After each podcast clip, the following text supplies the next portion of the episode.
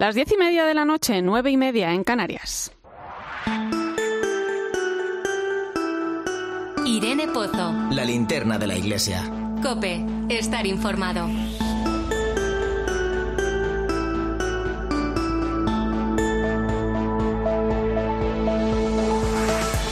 ¿Qué tal? ¿Cómo estás? El volcán Cumbre Vieja en La Palma continúa activo. Miles de personas afectadas, muchas de ellas han visto cómo su vida se venía abajo en cuestión de segundos. No va a ser nada fácil recuperar lo que tanto se ha perdido por el camino. La iglesia se convierte en hospital de campaña también estos días y se une a la corriente de solidaridad que brota de tantos en estos dolorosos momentos. Contaba uno de los sacerdotes de La Palma, el padre Domingo Guerra, cómo abrían las puertas de su iglesia para acoger a quien lo, a quien lo iba necesitando. Incluso algunos medios de comunicación han podido utilizar los salones parroquiales como base de operaciones para contarle al mundo lo que están viviendo. Sentimientos encontrados, como reconocía este sacerdote, por la admirable fuerza de la naturaleza y a su vez la preocupación por las personas que ven cómo su vida, su esfuerzo, su trabajo de tantos años queda destruido. Una situación difícil, impotencia y sobrecogimiento. Mano a mano los vecinos conseguían poner a salvo algunas de sus pertenencias. ¿Cómo llevar consuelo a estas gentes? ¿Cómo acompañar en estos momentos? Respecto al consuelo, pues muchas veces en estos momentos sale a relucir cómo la gente tiene muy clara su escala de valores y cómo conservar la vida. Eh, respecto a lo material, pues sí, es triste, son recuerdos de una vida, fruto de sus esfuerzos, pero agradecen conservar la vida. Y eso es aleccionador. Y por supuesto que las personas de fe con las que he hablado, pues cuentan con una ayuda inestimable para afrontar estos momentos tan duros. Es la voz del padre Alberto Hernández, párroco en la ermita de San Pío X en La Palma. Es aleccionador, reconocía. Una lección que debemos aprender todos y desde la realidad que cada uno de nosotros vivimos, ayudar en la medida que podamos. No nos olvidemos de los hermanos palmeros porque la reconstrucción de sus casas y sus vidas puede tardar años. Sentirse acogidos y acompañados en este camino es el mayor regalo que puedan recibir en este momento. Como recordaba el Papa en su último Ángelus, el valor de una persona no depende del papel que desempeña, de su éxito, su trabajo o su dinero. La grandeza y el éxito, a los ojos de Dios, tienen otro nivel. Se miden por el servicio a los demás. Que nuestro servicio ayude en la fortaleza y esperanza que el pueblo palmero necesita en estos momentos. Bienvenidos a la linterna de la Iglesia. Enseguida ponemos el foco en este y otros asuntos. Recibí un saludo de quien te habla, Irene Pozo, en este viernes 24 de septiembre. La linterna de la Iglesia. Irene Pozo. Cope, estar informado. Recuerda que puedes unirte a nosotros con tus mensajes en redes sociales. Estamos en Religión Cope en Facebook y Twitter. Hoy con el hashtag Linterna Iglesia 24S.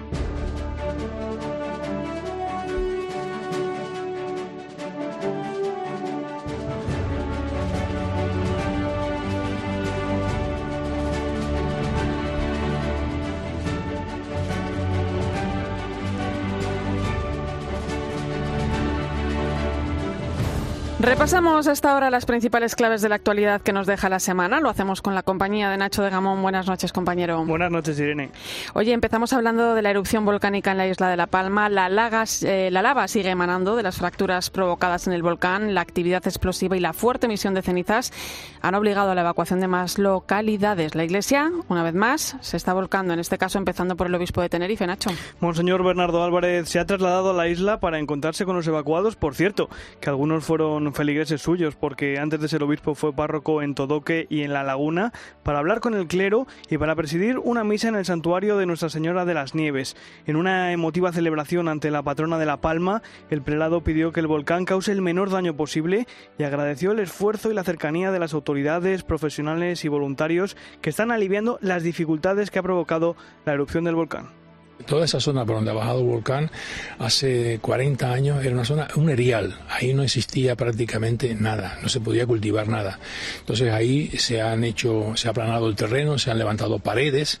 Entonces esto ciertamente produce mucho dolor el ver estas personas que, que están sufriendo la pérdida de su, de toda una vida, todo el trabajo de una vida, ¿no? Y muchos de ellos además salieron sin poderse llevar ni siquiera recuerdos personales, fotografías, cosas, cosas personales, ¿no? Así que es, es muy triste, ciertamente. Por cierto, que Caritas Tenerife ha lanzado una campaña de emergencia para canalizar la solidaridad ciudadana con los afectados por la erupción del volcán. Se pueden realizar aportaciones a través del código 03762 en Bizum, 03762 en Bizum, o a través de transferencia a una cuenta bancaria que se puede consultar en la web caritastenerife.org. También te contamos que la próxima semana se va a reunir la comisión permanente de la conferencia episcopal. Y entre los temas que van a tratar, la puesta en marcha del itinerario del próximo Sínodo de los Obispos sobre el tema por una iglesia sinodal, comunión, participación y misión. También recibirán información sobre la reunión mantenida con las oficinas diocesanas de protección de menores y sobre el proyecto del Comité de Estudios y Proyectos de la Conferencia Episcopal. Además, aprobarán el temario de la próxima Asamblea Plenaria que se va a celebrar a mediados de noviembre.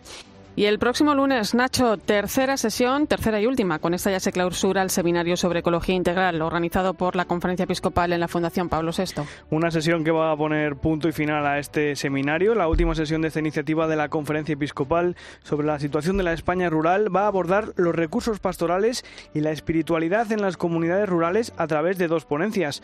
El broche final al seminario lo va a poner el secretario general de la Conferencia Episcopal, Monseñor Luis Argüello. Una edición que puede seguirse a través del canal de YouTube de la Fundación Pablo VI a partir del lunes a las 4 de la tarde.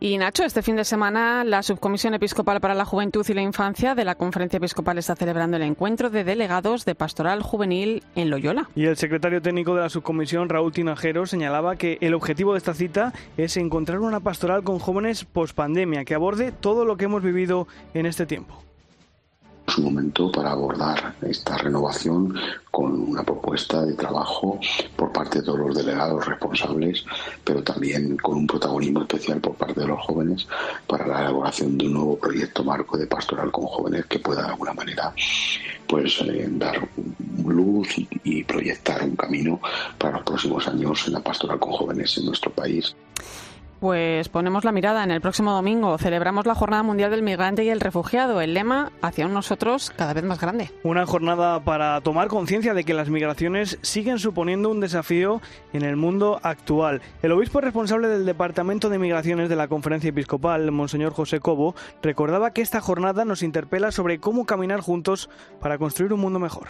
Si algo hemos aprendido es que todos dependemos de todos. Es por eso que al afrontar esta campaña se nos pone en un disparadero y es aprender a mirar los problemas de nuestro mundo y en concreto las migraciones desde Dios. La Iglesia en España cuenta con 137 centros de atención a migrantes, una atención que se concreta en tres campos principalmente, formación y sensibilización, información y orientación y apoyo social.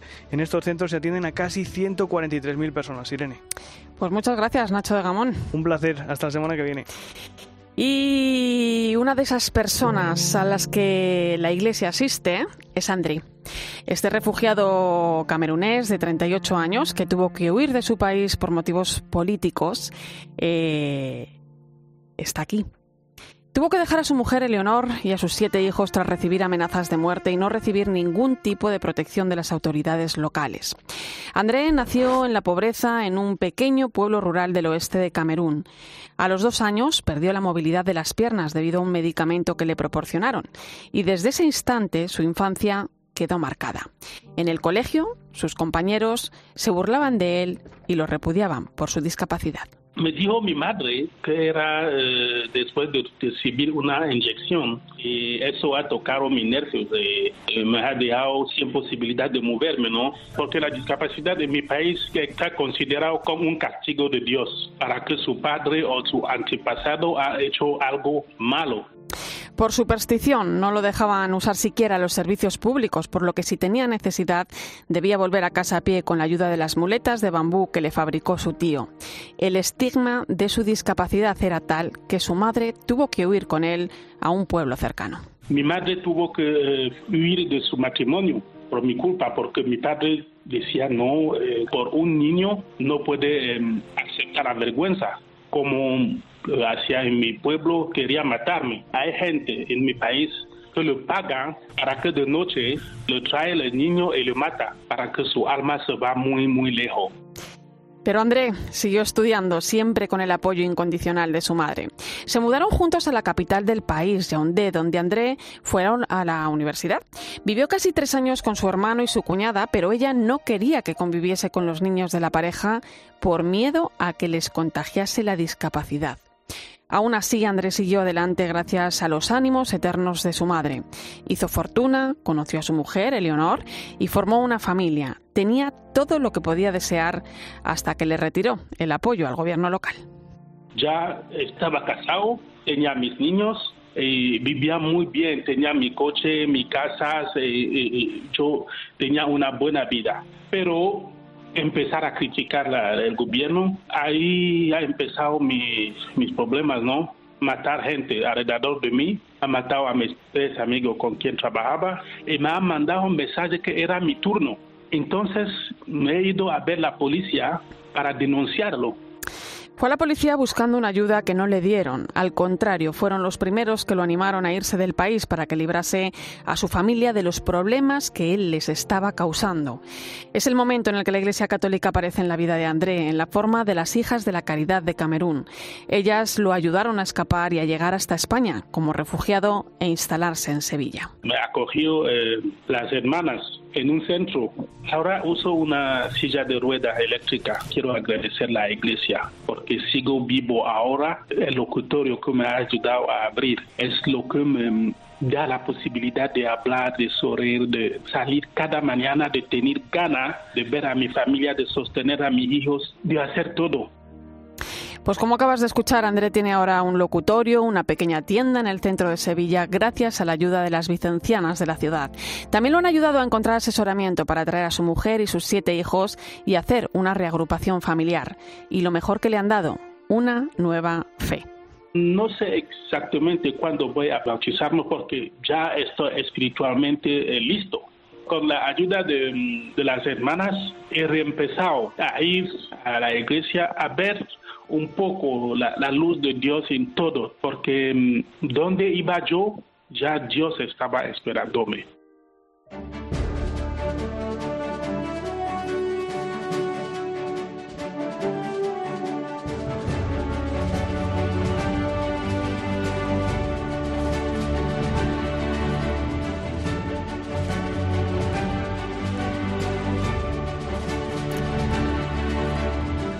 Te cuento ahora otras noticias mirando a nuestras diócesis. Continúan celebrándose las semanas sociales a nivel diocesano. Es el caso de Málaga, que comienza mañana. Nos lo cuenta su delegada de Medios de Comunicación Social, Ana Medina. Buenas noches. Buenas noches, Irene. Entre este mes y el que viene se están celebrando en distintas diócesis españolas una serie de encuentros de reflexión en el marco de las semanas sociales. Su objetivo, conocer, difundir y aplicar la doctrina social de la Iglesia a los retos que plantean los signos de los tiempos. José Miguel Santos es el coordinador de esta jornada a nivel diocesano. Y creemos que son importantes en la celebración de esta semana por varias cuestiones. Una de ellas sería la necesidad de revitalizar un espacio público que a veces es débil, frágil, cegado y en muchas ocasiones hasta fragmentado. Y creemos que lo religioso puede aportar luz y creatividad a todo aquello que acontece en la vida pública. Lo recogido aquí se compartirá, junto al resto de experiencias, en el encuentro final en Sevilla del 25 al 27 de noviembre. Y hoy, Día de la Merced, la patrona de las cárceles, el Ministerio del Interior ha concedido la medalla de bronce al mérito social a la Delegación de Pastoral Penitenciaria de la Diócesis de Coria Cáceres. El capellán Miguel Ángel Morán agradecía así este reconocimiento. Reconocen lo que tantos voluntarios a través de la historia, unos 60 años en la cárcel, tantos, tantos voluntarios que han hecho presente a la Iglesia entre los más olvidados de la sociedad, que son los presos. La Iglesia está allí donde hay un corazón que quiere latir con horizonte de esperanza. Y en un momento te traemos una historia impresionante ¿eh? con la labor de la Iglesia en el mundo penitenciario, no te la pierdas. Antes te cuento que la Junta Constructora de la Sagrada Familia ha anunciado que debido a la pandemia y a la merma de ingresos no podrá cumplir con la previsión de concluir las obras del templo en 2026. Xavier Martínez es el director general de la Junta Constructora. No creemos que hasta el 2024 seamos capaces de tener una actividad parecida a la del 2019. No será hasta entonces donde nos podamos plantear una nueva fecha de finalización de las obras de la Sagrada Familia. Todo dependerá de la situación en la que nos encontremos entonces. Pues de Barcelona nos vamos a Teruel, donde hace unos días tomaba posesión de la diócesis Monseñor José Antonio Satué.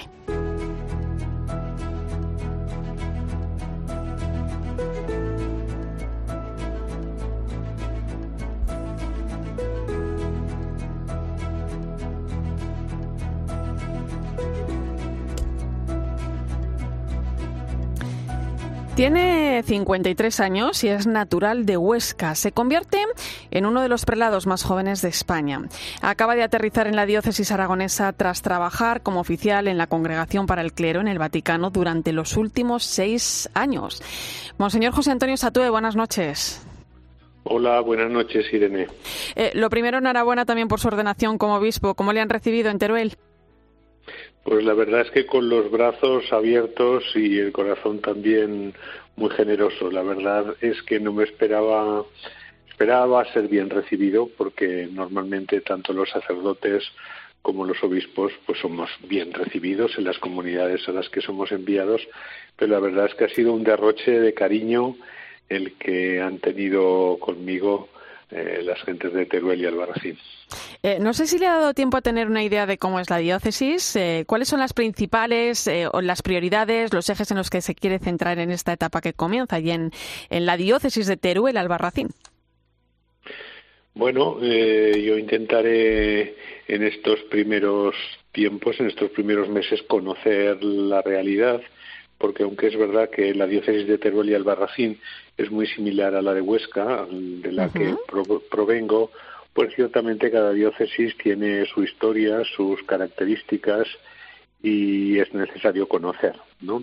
Por otra parte, eh, usted y los oyentes saben bien que el Papa Francisco eh, nos está indicando que tenemos que trabajar en sinodalidad.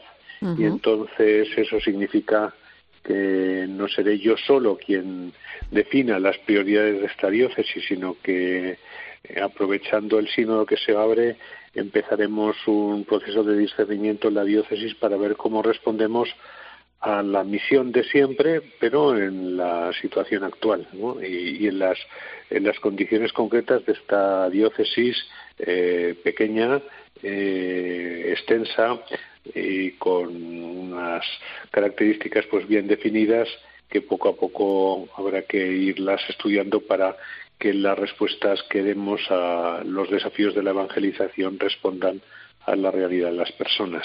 Llegar a una diócesis de nuevas en clave de sinodalidad es un reto importante, pero también muy bonito, Monseñor. No cabe duda.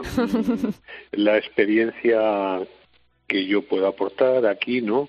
Pues mm, no cabe duda que tiene que ver mucho con eso.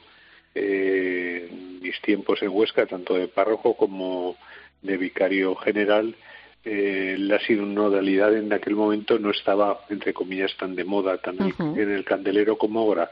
Pero bueno, el poder eh, tomar decisiones después de un proceso de discernimiento comunitario no es precisamente un castigo, sino precisamente una ayuda muy eficaz que todos necesitamos a la hora de emprender proyectos porque eh, necesitamos ver entre todos por esta tierra se dice que cuatro ojos o seis u ocho ven más que dos y ciertamente es así. Y por otra parte, pues nosotros sabemos que el Espíritu de Dios se mueve en el corazón de todos los hombres y mujeres de buena voluntad y así pues tenemos que escucharnos unos a otros para que la voz de Dios resuene con más claridad en el corazón de los responsables de una comunidad. Eh, tras estar vinculado a la diócesis de Huesca, como usted contaba, en el año 2015 le llaman de la congregación del clero, eh, donde ha estado estos últimos años. ¿Qué se trae uno de esa experiencia en el Vaticano? Bueno, pues como casi siempre, una de las cosas que, se trae son buenos amigos, ¿no?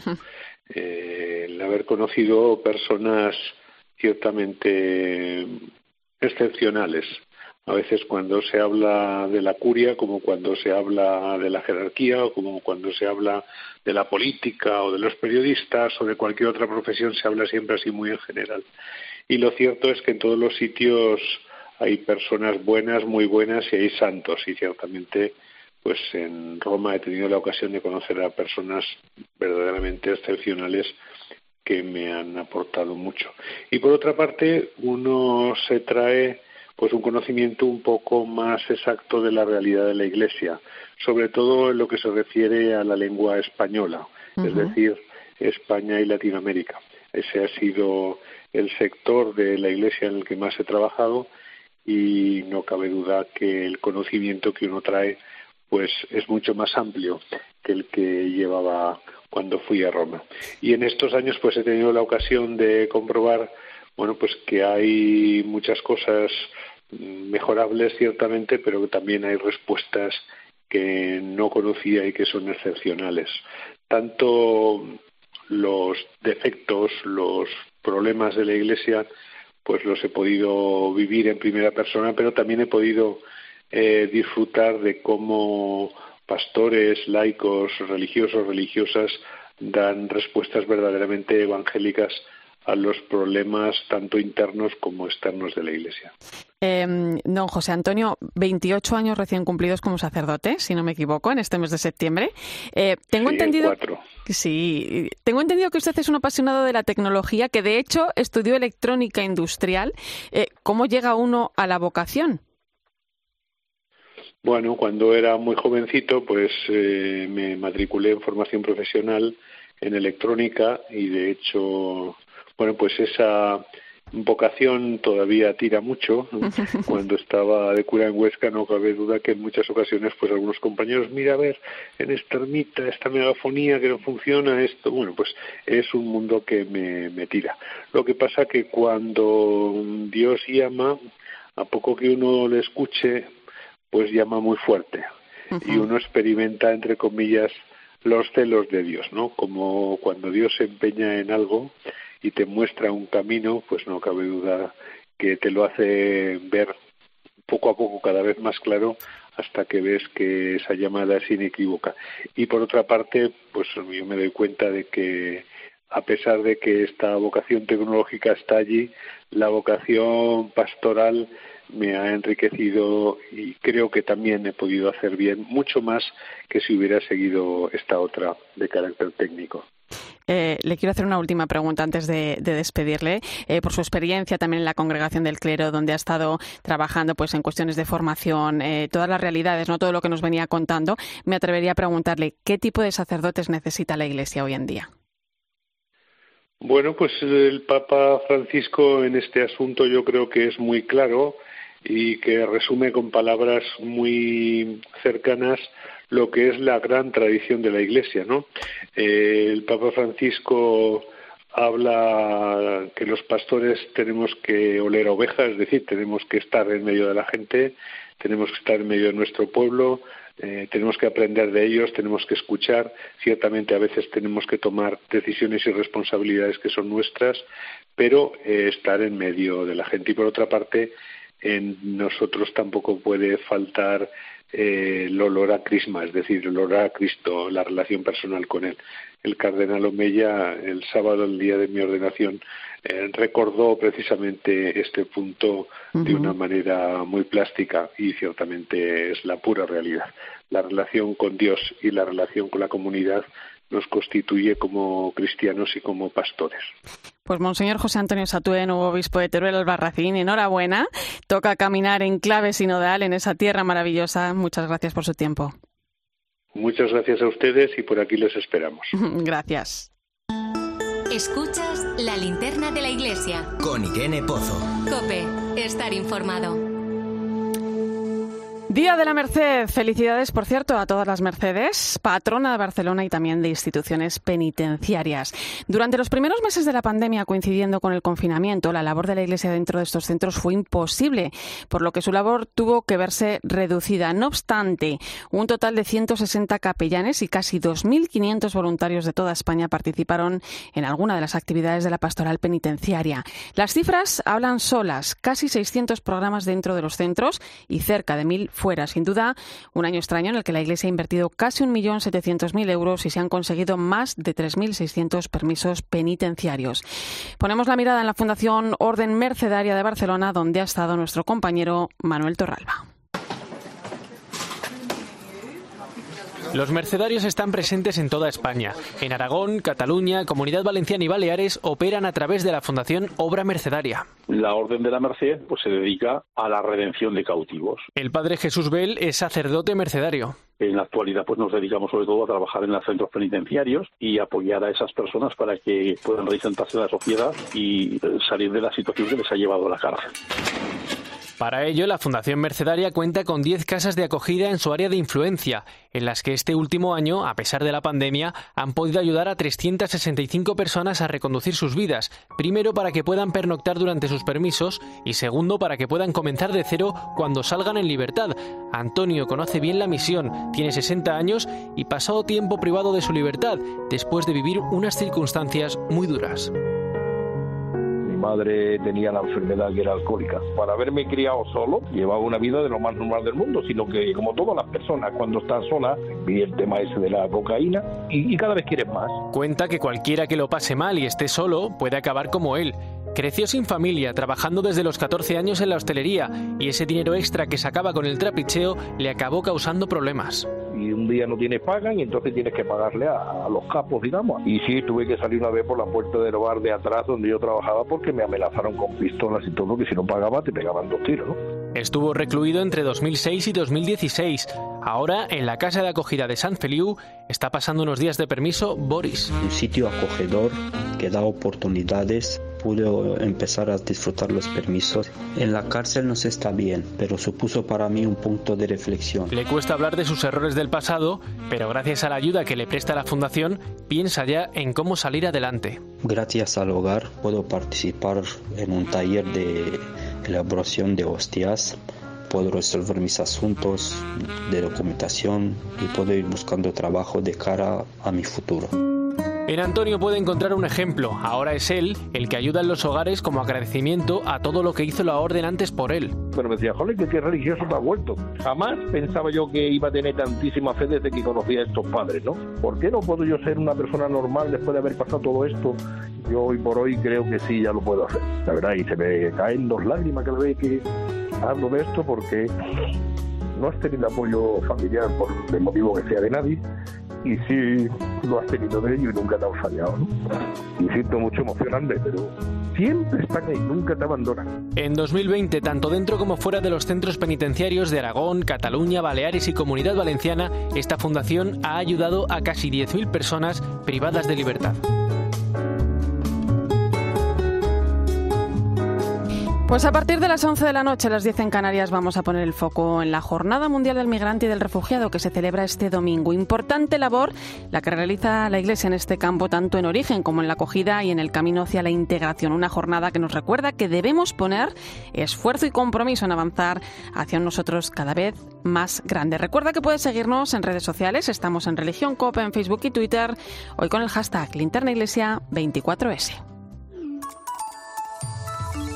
Sigue a Irene Pozo en Twitter en arroba religión-cope, en nuestro muro de Facebook Religión Cope y en cope.es. Este fin de semana, Cristina tiene un plan. Desde las 10 de la mañana hasta las 2 quiero contarte las mejores historias, emocionarme contigo, reírme contigo. En Cope, de 10 de la mañana a 2 de la tarde, los sábados y domingos, el mejor entretenimiento lo encuentras en fin de semana con Cristina López Slichting. UMAS, la mutua aseguradora de la Iglesia Católica, ofrece una amplia gama de seguros de salud para todos sus mutualistas, con unas condiciones muy ventajosas. UMAS Salud tiene acuerdos con las tres mayores compañías nacionales de asistencia sanitaria. Solicite su seguro de salud en www.umas.es. UMAS, 40 años de vocación de servicio. Escuchas la linterna de la iglesia. Y recuerda, la mejor experiencia y el mejor sonido solo los encuentras en cope.es y en la aplicación móvil. Descárgatela. Megavatio. No necesitas más teorías sobre la subida de la luz. Si estás en mercado regulado, necesitas una solución. En Endesa te garantizamos ahorro, tranquilidad y un precio de la energía estable y garantizado durante dos años. Haz una llamada al 876-0909. Endesa. Estas gafas me han salido por solo 29 euros. ¿A qué parecen más caras? Pues son mis 29, las gafas completas de Sol Optical que me alegran hasta la cartera. 29 por 29 euros. Tus gafas graduadas con la garantía Sol Optical. Infórmate en soloptical.com. Sol Optical, solo grandes ópticas.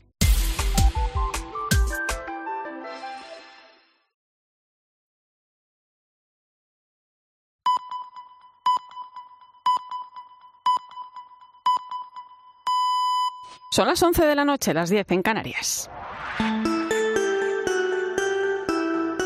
Irene Pozo. La linterna de la iglesia. Cope, estar informado.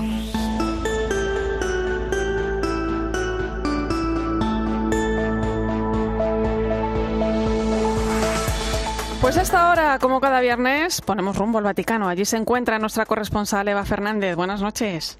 Muy buenas noches, Irene. Oye, Eva, estos días se celebra en Roma la asamblea plenaria del Consejo de Conferencias Episcopales de Europa, donde participa el cardenal Juan José Omeya por parte de España. Eh, ¿Qué es esto? ¿Cómo está transcurriendo? ¿Y, ¿Y qué temas? ¿Qué es lo que están abordando allí los obispos europeos? Bueno, pues eh, fijaros, ahora precisamente, eh, hace 50 años, Pablo VI creó este consejo que tiene como objetivo asesorar, organizar, facilitar encuentros que puedan servir de ayuda a cada una de las conferencias episcopales de Europa y sobre todo pues que les faciliten su fin, que es la evangelización, ¿no? Y representan a 45 países del continente europeo, ¿no? Entonces, estos días, Irene, aparte de, que se les ve por ahí pasear por San Pedro, intercambiando experiencias, em, saludándose, porque evidentemente muchos han estudiado juntos en Roma, se vuelven a ver después de muchos años, ¿no?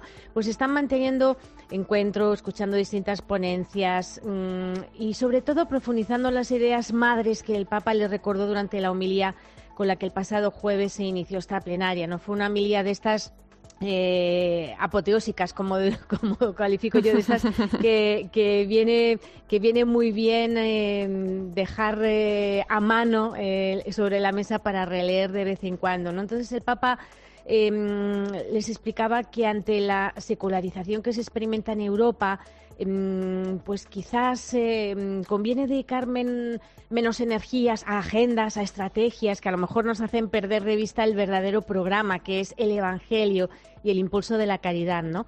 y, el Papa insistió una vez más en la necesidad de que la Unión Europea vuelva al espíritu de sus orígenes, un espíritu solidario y abierto, ¿no? Y eh, me llamó la atención que en varios párrafos de esta homilía el Papa mm, recordaba que reconstruir esta Europa significa ser artesanos de comunión, tejedores de unidad en todos los ámbitos, y no por una estrategia, sino por el Evangelio.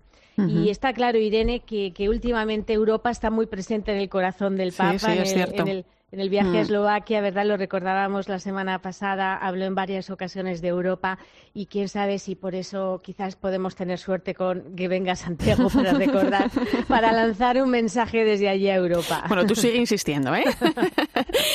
eh por cierto, Eva, que, bueno, el cardenal Omeya, ya hemos dicho que está allí, eh, ha presentado hace unos días en Roma un libro sobre el congreso que tuvo lugar en Barcelona en noviembre de 2019, si no me equivoco, donde se habló de la aportación del Papa Francisco a la teología y a la pastoral de la Iglesia. Sí, es un volumen muy completo que se titula Francisco, pastor y teólogo, y la verdad es que nos brinda esa, esa, oportunidad que a veces no es fácil de tener muchos textos reunidos de expertos que analizan la teología y la pastoral del Papa Francisco. ¿no? Es una oportunidad de acercarnos a, esa, a la propuesta teológica del Papa y a la vez ofrece respuestas a, esas, eh, a las preguntas más urgentes del cristianismo de hoy. ¿no? Y en la presentación el cardenal Omeya la verdad es que lo sintetizó muy bien, ¿no?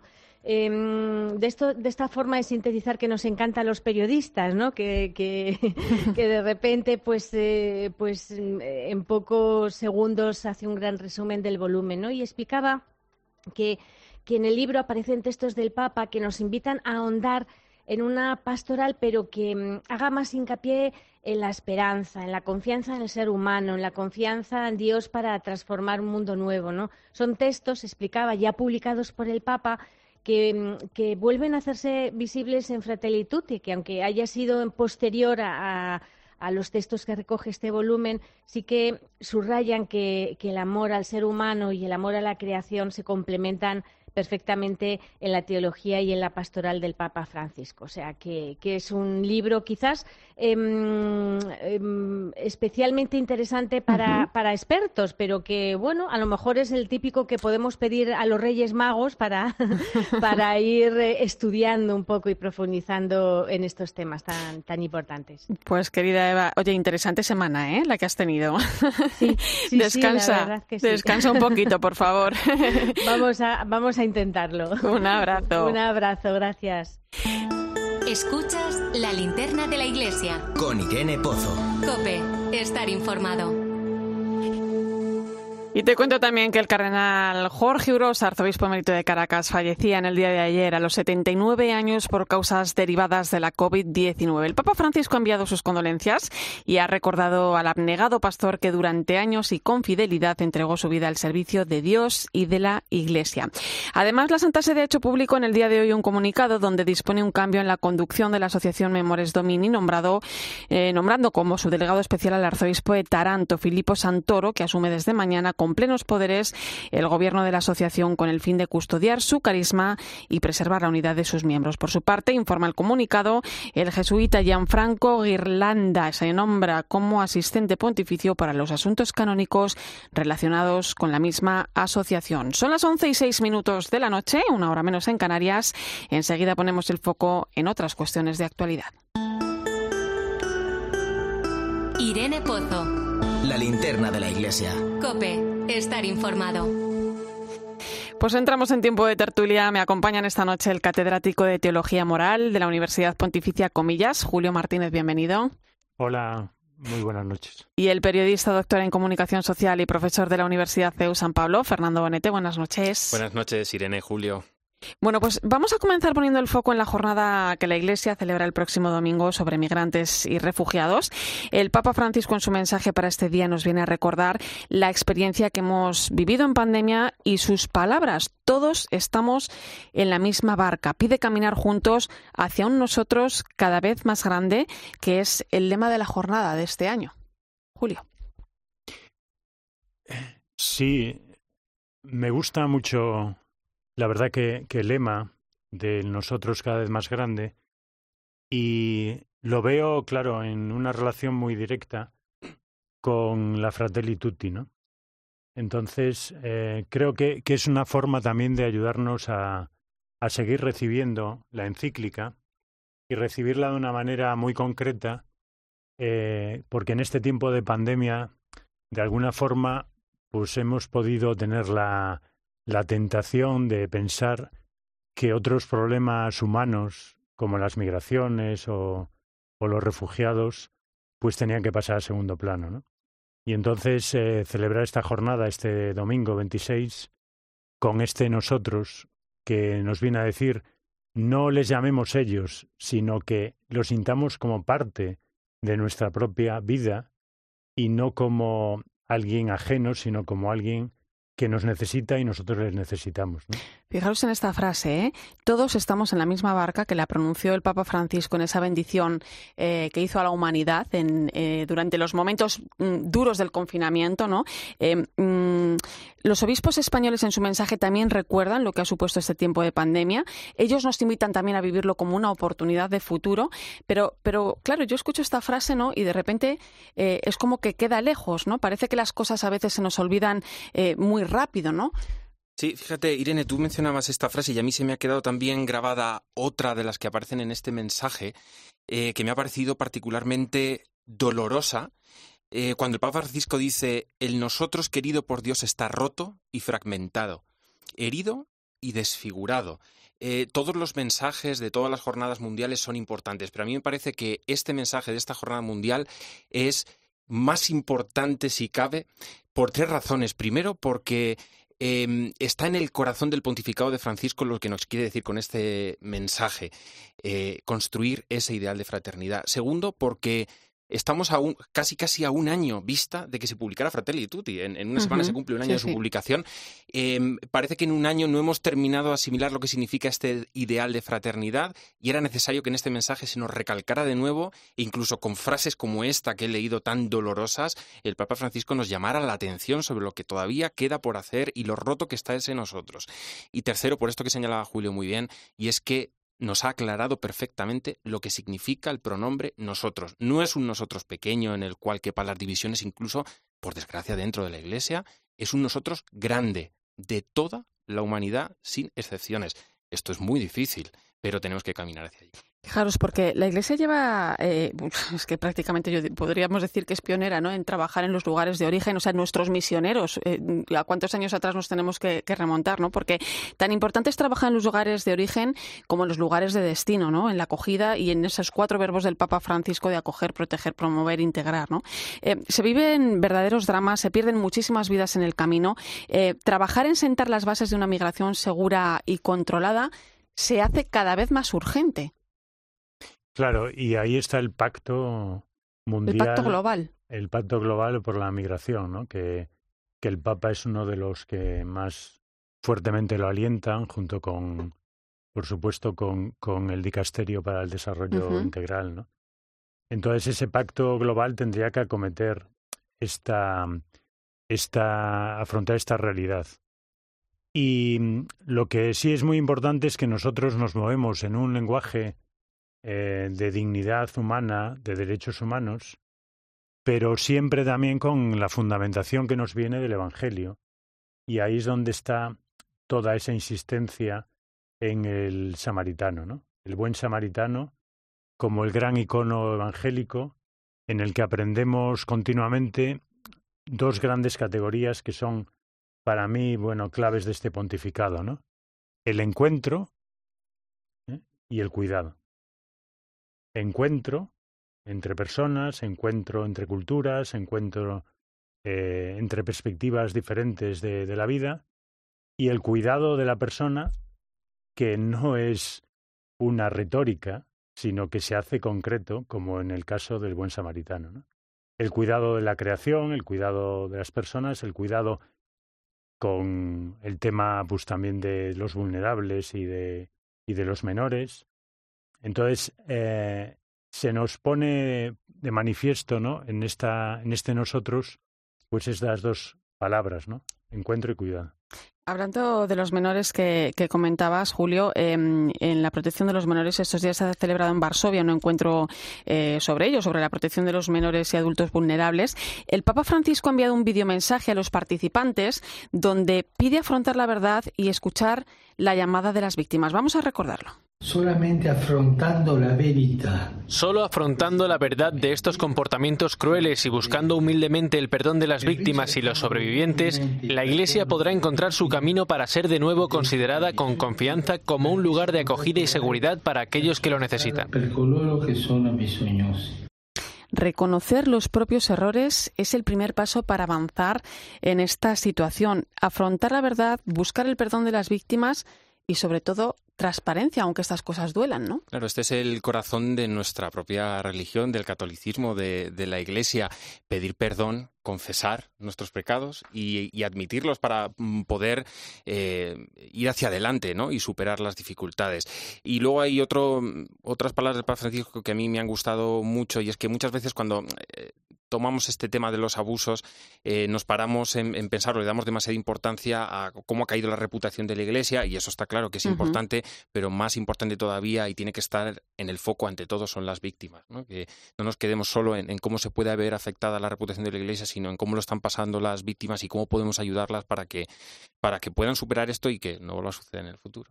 Oye, es cierto que, en el pasado no se han hecho bien las cosas, eh, pero bueno, la Iglesia eh, lo ha reconocido, ha entonado el mea culpa, se ha puesto a trabajar en ello. Eh, de hecho, yo creo que no podríamos dar ahora mismo un paso atrás en este sentido. Ya todos los pasos que se den son todos hacia adelante, ¿no? hay que decir que todo lo que está haciendo el Papa Francisco contra los abusos no se entendería si nosotros no echamos la vista atrás, ¿no? Es un camino que empezó mucho antes, ¿no? Aunque es cierto que en los últimos años el Papa Francisco ha dado un gran impulso, pero esto viene de mucho atrás. Claro, y por eso creo que, hay que reconocer como muy buena noticia eh, este encuentro en Polonia, porque hay iglesias que han tenido como más reticencias en afrontar las cuestiones. ¿no? En Polonia eh, ha estado el cardenal O'Malley, eh, que es el abanderado, diríamos, de la Iglesia católica, se puede decir, también por lo que él ha tenido que sufrir en su propia diócesis, ¿no? La, diócesis de, Boston. Em, entonces, que Polonia acometa en este momento, esto es muy importante, simbólicamente y realmente. Y, y otra cosa que hay que constatar es efectivamente lo que dices tú, es decir, se están dando pasos todos adelante y todos muy determinantes. La Iglesia española pues también lo está haciendo, ¿no? De una manera muy, muy clara, muy contundente. Este, el día 15 también, pues eh, ese asesoramiento que va a hacer la conferencia episcopal de las diócesis, pues también se, se, se, produjo el primer encuentro, etcétera.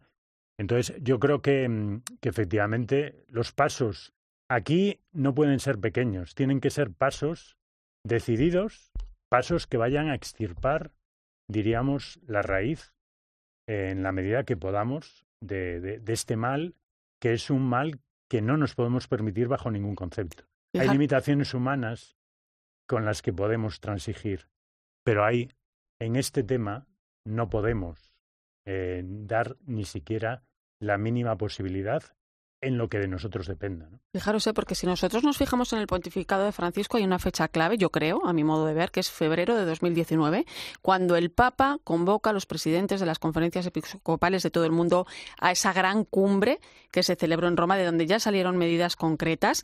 Em, eh, después ha habido pasos que también han sido muy bien, muy bien valorados, no solo en la Iglesia, eh, también en la sociedad, como por ejemplo ese motu propio del Papa que obliga, entre otras cosas, eh, pues a sacerdotes y a religiosos a informar de los casos de abusos. Está también el levantamiento del secreto eh, pontificio. Aquí en España se han puesto en marcha pues, las oficinas diocesanas. Eh, también la Iglesia solicitó al Vaticano el aprobar un decreto que permitiese hacer una norma común a todas las diócesis, que finalmente no ha sido así, pero sí se ha integrado lo que se pretendía en ese vademecum que Vaticano y, lo recordabas ahora, Julio, que eh, ha habido esa primera reunión de la Asamblea Plenaria del mes de abril que, aprobó esa comisión, ¿no? esa creación de esa comisión en la Conferencia Episcopal Española de asesoramiento a estas oficinas diocesanas que, funcionan en, toda España. Eh, ¿Vosotros creéis que estamos respondiendo bien en España a la llamada que está haciendo el Papa Francisco? Sí, creo que estamos respondiendo bien desde el momento en el que se publica el motu propio. Se han dado pasos, como decía muy bien Julio, decididos, eh, firmes, para estirpar este mal, que efectivamente no podemos permitirnos ni un solo caso de, esta índole.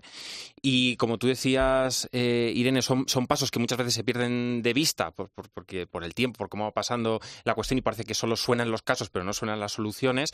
Pero ahí tenemos ya las oficinas abiertas en funcionamiento con el protocolo perfectamente establecido y con expertos atendiendo los casos que se puedan producir si se producen en todas las diócesis de España, eh, desde la primera que fue la de Astorga hasta... Bueno, y también, y también muchos eh, organizaciones, bueno, religiosos también, en los procesos de, claro, efectivamente, la Confer también ha hecho sus jornadas, eh, muchos eh, órdenes también religiosas que están trabajando en entornos seguros, eh, los jesuitas, por ejemplo, tienen un programa también de entorno seguro importante. pues está claro que esto solo tiene un, solo camino, chicos, que no hay pasos atrás, pero que queda mucho por hacer. Claro, porque aquí, aquí es crear también una cultura de protección. Entonces, no es solo atacar los casos, o impedir que se produzcan, sino hacerlo a través de unas actitudes que se van cultivando entre todos. ¿no? efectivamente, para que en el futuro pues no tengamos que, que lamentar más, más casos. Julio Martínez, muchas gracias. Muchas gracias, Irene y Fernando Bonete. Hasta pronto. Muchas gracias, encantado. Eh, y hoy se ha estrenado la película Claret, que narra la historia del santo catalán, fundador de la congregación de misioneras, misioneros, hijos de María Inmaculada, los claretianos. Una vida azarosa la de Antonio María Claret, que fue arzobispo de Santiago de Cuba y después confesor de la reina Isabel II para morir finalmente en el exilio en Francia.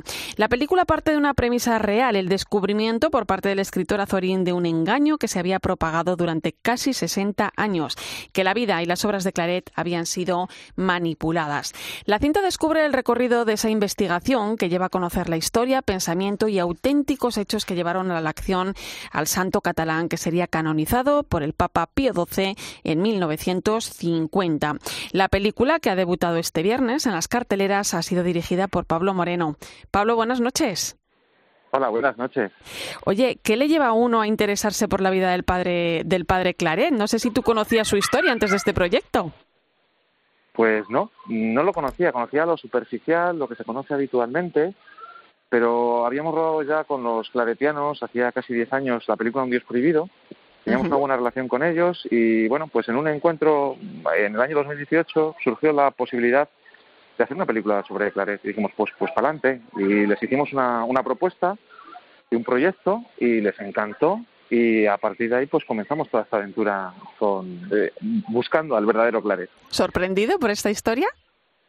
Mucho, mucho, sobre todo porque es una campaña de desinformación en el siglo XIX, que a veces nos parece que esto de la posverdad es algo muy moderno, pero, pero ya, ya desde antiguo pues tenemos ya esas campañas de desinformación, ¿no? Y, y bueno, me parecía alucinante cómo se ha podido pues borrar eh, o adulterar eh, eh, la imagen de una persona tan importante como Claret para, para la historia de España y haya llegado prácticamente hasta nuestros días pues esa imagen pues borrosa por así decirlo de, este personaje.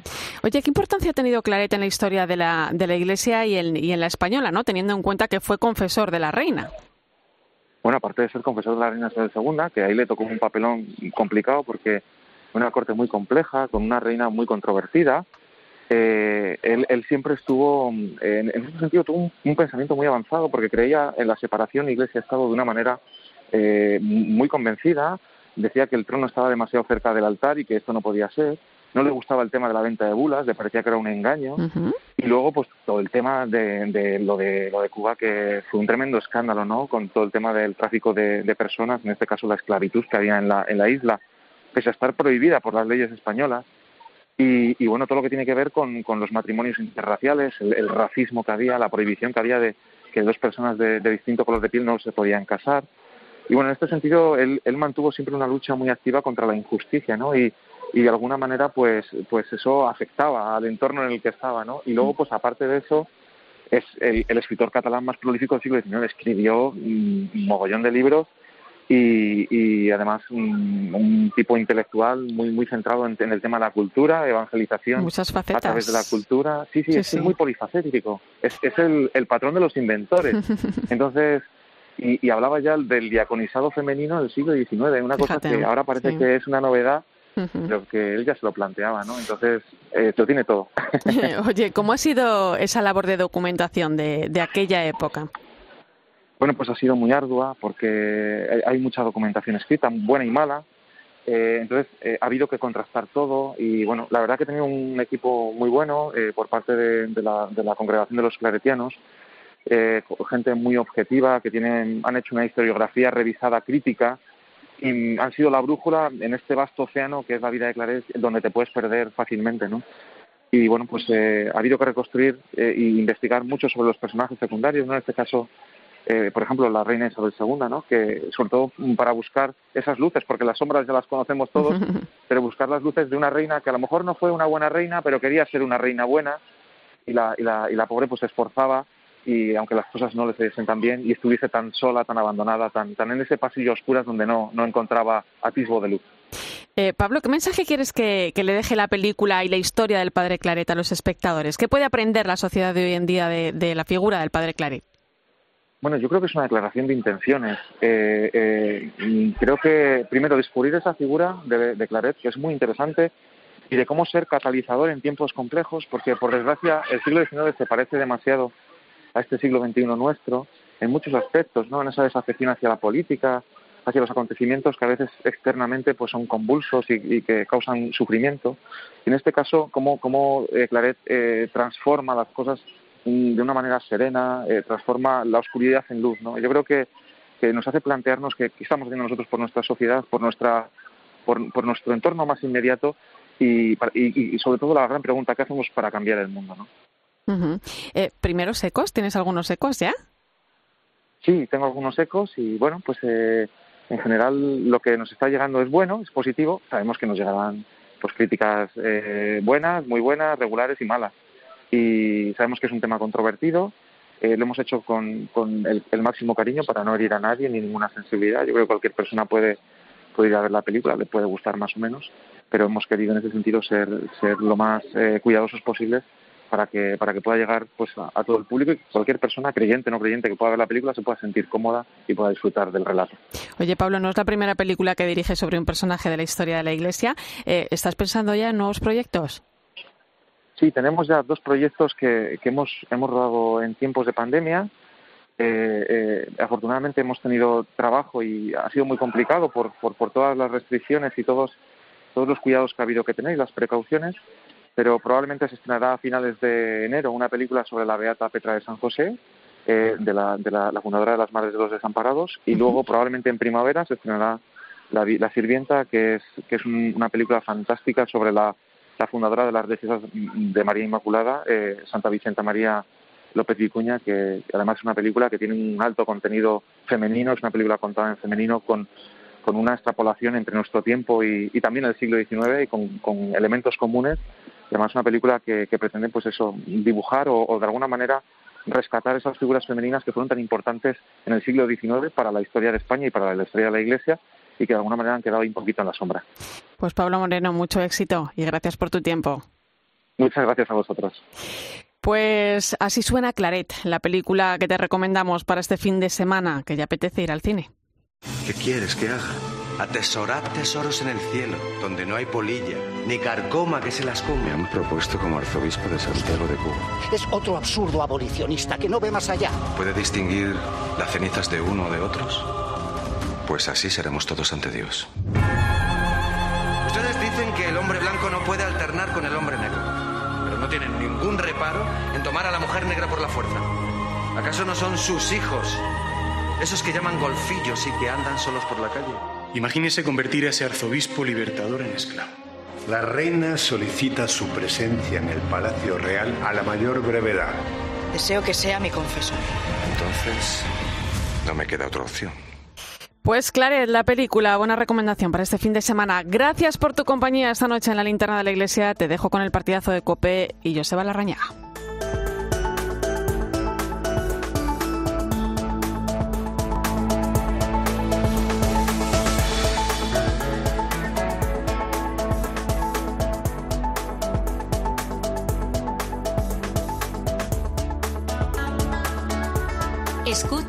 La linterna de la iglesia. Con Irene Pozo. Cope, estar informado. Escuchas Cope. Y recuerda, la mejor experiencia y el mejor sonido solo los encuentras en cope.es y en la aplicación móvil. Descárgatela. A ese dolor de espalda que te fastidia el fin de semana. ¿Y a ese dolor de cabeza que pone a prueba tu paciencia? Ni agua. Ibudol es el primer ibuprofeno bebible en formato stick pack para aliviar el dolor rápidamente, con agradable sabor y sin necesidad de agua. Al dolor, ni agua. Ibudol tenía que ser de Kern Pharma. Lea las instrucciones de este medicamento y consulte al farmacéutico. Hey tú, esto es About You, la forma de comprar y vivir la moda de calidad como nunca antes. Somos como tu propia tienda de ropa personalizada solo con prendas que de verdad se ajustan a tu estilo. Siempre con envío y devolución gratis hasta 100 días. Pruébalo ahora en aboutyou.es. Aprovecha los superchollos diarios en Carrefour, Carrefour y Carrefour.es, porque solo hasta el 26 de septiembre tienes la pechuga entera de pollo Carrefour por solo 4,29 euros con el kilo y la merluza entera fresca por solo 6,99 euros con el kilo. Carrefour, todos merecemos lo mejor. Aparcar en la puerta, vayas donde vayas, es fácil. Pagar menos por el seguro de tu moto es muy fácil. Vente a la mutua con tu seguro de moto y te bajamos su precio, sea cual sea. Llama al 91 555 5555. 91 555 5555. Mutueros, bienvenidos. Esto es muy fácil. Esto es la mutua. Condiciones en mutua.es. Te han agregado al grupo Despedida Ana. Cenita de parejas. Fin de rural. Muchos planes, muchos gastos. Tener el control de todos no es sencillo. Ahora en la app BBVA tienes avisos personalizados para llevar mejor el control de tu dinero. Mejora tu salud financiera y vive más tranquilo. Más info en bbva.es. BBVA creando oportunidades. Última hora. Yastel por solo 34.95. ¿34.95? Y es de Yastel. Yastel por 34.95. Has oído bien. Es la señal que estabas esperando para cambiarte. Solo este mes, Yastel con fibra y 15 gigas por 34.95, precio definitivo. Llama ya al 1510. Más info en yastel.com. ¿Qué es para ti el hidrógeno renovable? En Repsol, cuando hablamos de hidrógeno renovable, nos referimos a una fuente de energía limpia con la que producimos, por ejemplo, combustibles sintéticos cero emisiones netas. Si quieres saber más sobre esta fuente de energía sostenible, entra en Repsol.com. Repsol, inventemos el futuro. Los profesionales eligen Bricomart, porque ofrecemos una amplia gama de marcas de calidad de líderes del sector de la construcción. Y cómo no, con el mejor asesoramiento profesional. Por algo somos el mejor aliado de tus obras, el auténtico almacén de la construcción y la reforma pensado para profesionales. Bricomart.